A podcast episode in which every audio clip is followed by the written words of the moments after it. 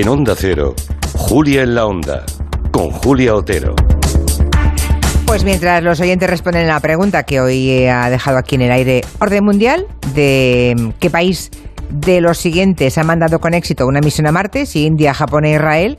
Mucha participación, ¿eh? pero de momento gana por goleada no, no tanto ya. Ah, sí, sí, sí. Gana por goleada la India.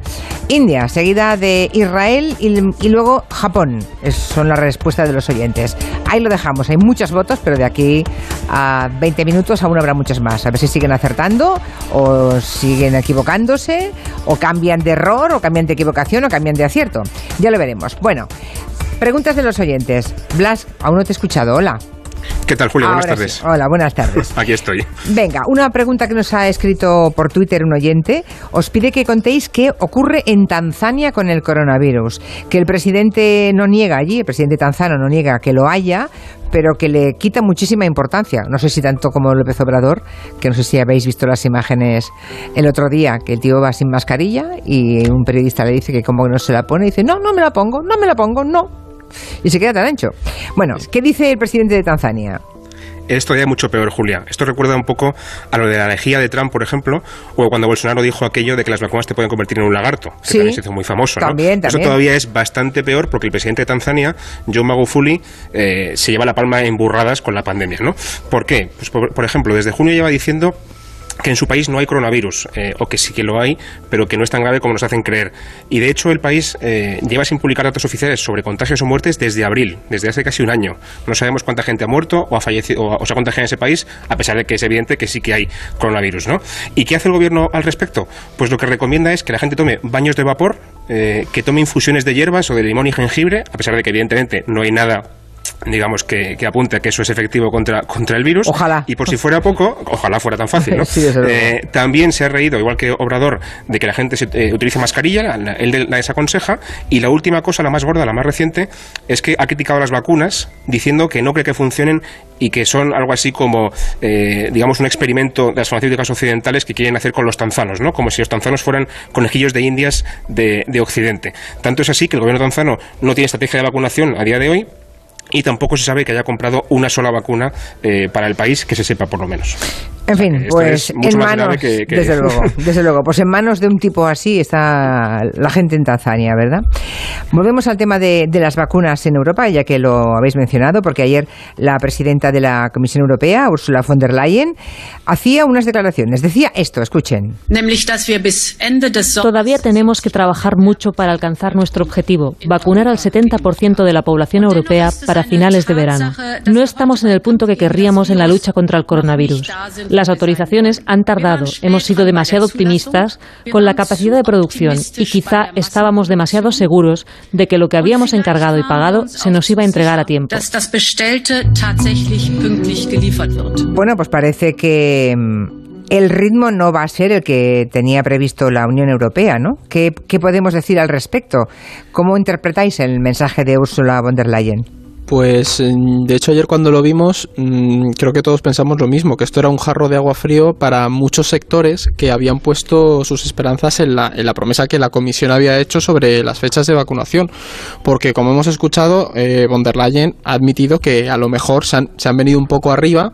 Y claro, la cuestión es todo lo que hay detrás de esto, porque para un país como España, por ejemplo, que depende tanto de, del sector turístico, esta situación es muy agobiante, porque los hoteleros son conscientes de que o se consigue salvar esta temporada de verano o el sector turístico va a sufrir un golpe de muerte. O sea, de hecho, el 2020 se perdió prácticamente. Entonces, escuchar a von der Leyen decir esto, pues digamos que pone en alerta a, los empresarios y a todo el sector, porque aunque esta mujer siga defendiendo que para finales de verano se habrá vacunado al 70% de la población, lo cierto es que sigue habiendo muchas dudas porque aún hay muchos obstáculos en este, en este camino. Entonces, mm, esto solo pasa, pasa en España, pero en muchos otros países también tienen una, una situación similar. Mm, claro, y por eso se empieza a mirar con otros ojos a Rusia, ¿no? Más que a Rusia, a su vacuna, a la Sputnik 5. Eh, quizá por necesidad se va ganando los corazones del mundo, ¿no? Por llevarlo a un terreno distinto, eso de la diplomacia de la vacuna, de la que tanto hemos hablado aquí con Orden Mundial, ¿no? Diplomacia de la vacuna, no pierdan de vista este concepto que va a pintar mucho en los próximos años.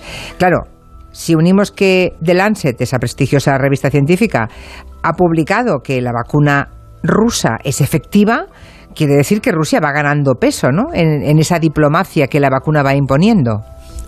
Sin ninguna duda. Y además hay que recordar que la vacuna rusa fue la primera en aprobarse en todo el mundo allá por agosto, eh, porque entonces las autoridades rusas querían de alguna forma colgarse esa medalla, ¿no? De ser los primeros. Y de hecho le pusieron Sputnik como el satélite que mandaron eh, al espacio en el año 57, ese primer satélite con el que se adelantaron a la carrera espacial, ¿no? O sea que todo es simbólico y tiene un significado eh, político. Pero los rusos aprobaron esta vacuna sin que hubiera llegado a la fase 3 de, de estudios clínicos, o sea que no estaba comprobado del todo que fuera eficaz y por eso se la criticó mucho, tanto desde fuera de Rusia como desde dentro. Hubo médicos rusos que dijeron que no se la ponían porque no se fiaban del gobierno. Pero ahora de Lancet, como tú dices, eh, ya ha demostrado que efectivamente la Sputnik 5 sí que funciona, reforzando positivamente eh, a Rusia, evidentemente, y además les da más legitimidad para exportarla a más países, ¿no? Como ya están haciendo, por ejemplo, en América Latina con Argentina o con Brasil, también en países de Oriente Próximo como Egipto, toda esa central, perdón, eh, los, los, estanes, digamos, ¿no? Dependen de, la vacuna rusa o incluso Hungría, la Unión Europea, también la está comprando, ¿no? Y por si fuera poco, además, este anuncio ha coincidido, además de con la crisis europea que tenemos, mm, lo que comentabais antes, con el tema de, del abastecimiento, con el arresto de Alexei Navalny, con el opositor. Entonces, de alguna forma le permite un poco tapar ese asunto tan delicado de política interna y reforzar su éxito, ¿no? Frente a la debilidad aparente mm. que, claro. que, muestra Europa de alguna forma. Es curioso porque en este momento que tiene al opositor eh, Navalny, que al que ya intentaron, um, alguien intentó envenenar, ¿no? Y por poco lo consigue porque estuvo al borde de morirse. Vuelve, le encarcelan, le hacen un juicio rápido, le encarcelan en un momento delicado. Recordemos que eh, Josep Borrell, el delegado, digamos, el máximo eh, exponente de la diplomacia de la Unión Europea, se va a Rusia, se va a Moscú, tiene el rifirrafe con el ministro de Exteriores ruso, con Sergei Lavrov, y claro, justo en este momento en que igual Europa empieza a ver con ojos diferentes la vacuna, porque ya hay voces en Europa, me ha parecido escuchar o leer que ya hay gente en Europa, en la Unión Europea, que dice, ¿por qué no compramos vacunas rusas? ¿no? Igual es una victoria para Putin esto. Sí, sí, o sea, sin duda será, será un punto para, para Putin si al final consigue persuadir eh, a, a, todos los miembros de, de, la Unión Europea. De hecho, el propio Borrell, a pesar del encontronazo con Lavrov cuando se habló de Navalny, ya dejó claro que, que, oye, que esta publicación en The Lancet era una buena noticia para toda la humanidad y también para la Unión Europea.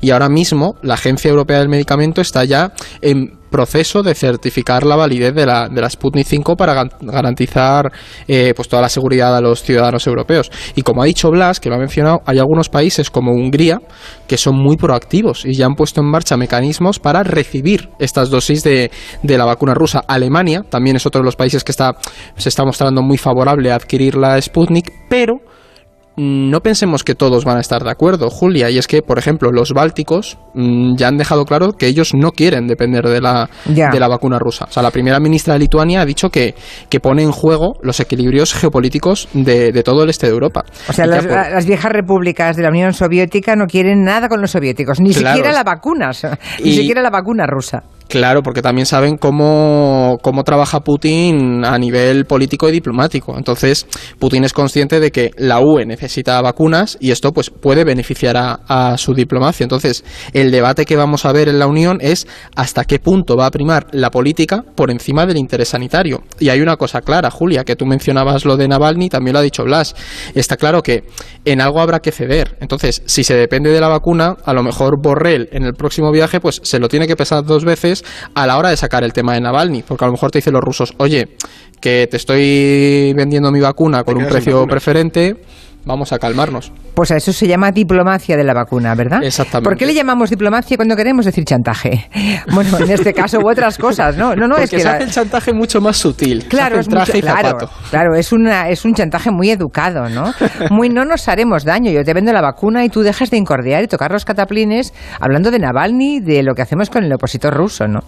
Claro. Sí, eh, eh, es así. A veces resulta grosera la, la diplomacia, pero bueno, mm, pero se entiende, se entiende por dónde van por dónde va la cosa. Hay otra noticia también importante esta semana eh, en torno a Donald Trump, que ya no es presidente, pero que sigue siendo noticia, ¿no? Mucha menos, porque es curioso, ¿eh? La sordina de las redes sociales, eso de que no se escuche nada, tampoco le favorece en este momento, ¿no? Eh, ¿Sabes, Julia, que, Twitter ha dicho que no le van a permitir volver nunca más? Nunca más. el veto es permanente. Sí, sí. Veto permanente de Twitter. Mm. Sí. Fíjate, un hombre que ha estado cuatro años basando su acción política en esa red social. Porque todo lo ha dicho las acciones de Twitter. gracias a Donald Trump, ¿eh? Que eso mm. también hay que decirlo. Sí, sí, interesante. Bueno, pues que el segundo impeachment está en marcha el tema eh, están haciendo la parte demócrata, ¿no? Los demócratas de la Cámara han hecho vídeos muy bien elaborados, vídeos que dan testimonio de lo que ocurrió en el asalto al Capitolio, vídeos que generan angustia en el espectador. ¿eh? He visto alguno y se ve cómo los congresistas iban de un lado para otro, la policía intentaba protegerles, se metían en una escalera, volvían a salir corriendo, iban hacia otro lado porque tenían, temían eh, por su vida y, además con razón. ¿no? Otra cosa es que los vídeos sean muy buenos y, y den mucha angustia, pero otra es que convenzan a los suficientes senadores republicanos para votar a favor de ese impeachment. Claro, claro, ese es el tema. Ponen, la piel de gallina, están muy bien hechos, porque además, aunque ya los vimos en su momento en directo, se han recuperado cosas que no se habían visto entonces. No, hay cosas que no habíamos visto, ¿eh? hay, hay, cosas que no había visto en absoluto cámaras de seguridad del edificio, por ejemplo, mapas. Eh, y luego también han hecho una cosa muy interesante que es combinar vídeos de lo que pasaba al mismo tiempo en el meeting de Trump, con Trump jaleando a la gente, el asalto de sus seguidores al Capitolio y dentro lo que estaba pasando, ¿no? Con esa angustia que tú, que tú decías. Pero bueno, a pesar de que lo han montado bastante bien los demócratas y sus argumentos son bastante fuertes, y los de los abogados republicanos, por cierto, son bastante flojos, también hay que decirlo. Pese a todo eso, no parece que, vayan a conseguir eh, condenar a Trump, ¿no? Porque hacen falta 50 votos demócratas más 17 republicanos. Ahora mismo hay en torno a las 5 o 6 votos republicanos asegurados, pero claro, hasta 17 faltan muchos, ¿no? Hay algunos que están dudosos, digamos, pero, pero es poco probable que lleguen a conseguirlos todos, ¿no? Y además, por otro lado, hay que tener en cuenta que para que también puedan inhabilitar a Trump, para impedirle, por ejemplo, que se presente a las elecciones en 2024, habría que condenarle, con lo cual también es poco probable que consigan impedir eso, ¿no? Eh, entonces, a estas alturas, yo creo que lo que hacen los eh, demócratas, más que intentar convencer a los republicanos, que saben que es muy difícil, su objetivo parece ser más bien convencer a la opinión pública, digamos, ¿no? Ganar la batalla del relato, como se dice ahora. Eh, porque es verdad que dos tercios de los estadounidenses dos tercios, que son un montón, aunque quizá no son lo suficientes, quizá, eh, creen que Trump tuvo culpa en el asalto del Capitolio, al menos parte de culpa, dos tercios, pero solamente el 47%, menos de la mitad, creen que debería ser condenado por, eh, por este asalto, frente al 40% que están en contra. O sea que el país sigue totalmente dividido en este asunto y también quizá por eso los republicanos no se atreven a votar en contra de Trump, ¿no? Y por tanto hay un 20%, casi un 20%, bueno, no, un poquito de indecisos, ¿no? De indecisos, de gente que no saben, que ven ese asalto a Capitolio y dice, pues no sé. Ah, es curioso. Es grave, eh, desde luego el presidente tiene culpa, pero ¿qué hacemos ahora? No sé, mm, que se queda un poco en el aire ahí, ¿no? Pero bueno. bueno, miremos ahora hacia Israel y con eso acabamos el repaso. Ah, esta semana, después de un aplazamiento por la pandemia, sí que ha empezado ya el juicio contra Netanyahu. Bueno, Netanyahu que está acusado de corrupción, de soborno, de fraude, de abuso de poder. Bueno, pues esa es la primera autoridad del país. Bueno, y le, empiezan, y le empiezan el juicio. Eh, es el primer jefe de gobierno israelí que ha sido procesado en activo. Retirados o jubilados ya había otros, pero en activo es el primero.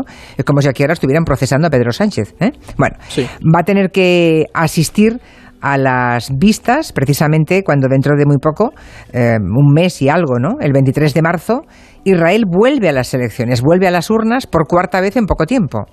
Sí, además la verdad es que Netflix, Julia, debería tomar nota de la historia de Netanyahu y plantearse hacer una serie, porque este señor o sea, tiene todo para ser para ser un éxito. De hecho, como ya hemos comentado, a este hombre, como has dicho tú, se le acusa de corrupción, de cohecho. Y la cosa es que no tiene por qué renunciar a su cargo al no haber una sentencia firme. Entonces, lo que ocurre es que el objetivo de este señor durante estos años, durante todas estas elecciones, era ganar las elecciones para formar gobierno y que la coalición le, le otorgara inmunidad. Pero la cuestión es que la política israelí está tan polarizada pues que no ha podido llegar a, a eso, a lograrlo. Mantiene su base electoral y los partidos partidos opositores no son capaces de conseguir hacer una coalición y, tumbarle, que es digamos con lo que este señor está jugando. Y bueno, el juicio se está desarrollando con unas elecciones a la vuelta de la esquina y la verdad que se ha notado bastante la actitud de Netanyahu, porque la vez anterior fue un poco más desafiante porque acababa de formar gobierno y en esta ha sido muy comedido Netanyahu. Y la cosa es que aunque los analistas apuntan a que el proceso no va a influir en las elecciones del 23 de marzo, lo cierto es que sí hay algo de preocupación, porque por ejemplo ejemplo, sus abogados han solicitado que la presentación de evidencias se retrase. Y es que hay temor de que pueda, de que las evidencias puedan alejar a electores que se podrían ir hacia un partido que ha sido recientemente creado, que es Nueva Esperanza. Este partido lo ha creado eh, Gideon Sar, que este hombre era un antiguo miembro del partido Netanyahu y que, harto del poder de Netanyahu, ha creado un movimiento paralelo.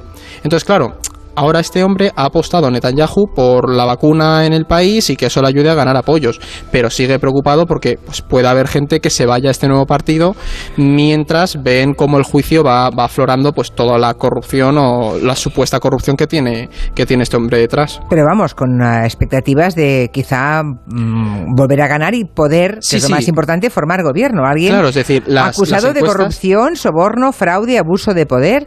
Lo digo Claro. porque a veces, eh, a veces ten- a, a flagelarnos demasiado nosotros, ¿no? Y decir, No, no, ¿cómo es es po- que- no, los países castigan la corrupción. Pues mire, no, hay un señor que está ahí en pleno juicio y al, a la vuelta de la esquina de una campaña electoral y por lo visto le van a votar igual. Claro, y el tema es que la gente lo que dice es que pues, eh, el tema del juicio de Netanyahu se ha normalizado tanto que no influye en su electorado. Mm. Y el problema es que la oposición no tiene la fuerza suficiente como para crear una coalición que le eche del gobierno. Entonces Tremendo. es bastante complicado, sí, sí. Bueno, en un minutito que me queda, vamos allá. Vamos a ver cómo han ido las respuestas a la pregunta de ¿qué país ha mandado con éxito una misión a Marte? ¿Ha sido India, ha sido Japón o ha sido Israel? Brutal, ¿eh? Sigue siendo muy mayoritaria. La respuesta de India lo dice un 51,8% de los votos, seguido de Israel con un 28,6% y de Japón con un 19,6%. Bueno, pues veamos, veamos si han acertado o no los oyentes. Los tambores.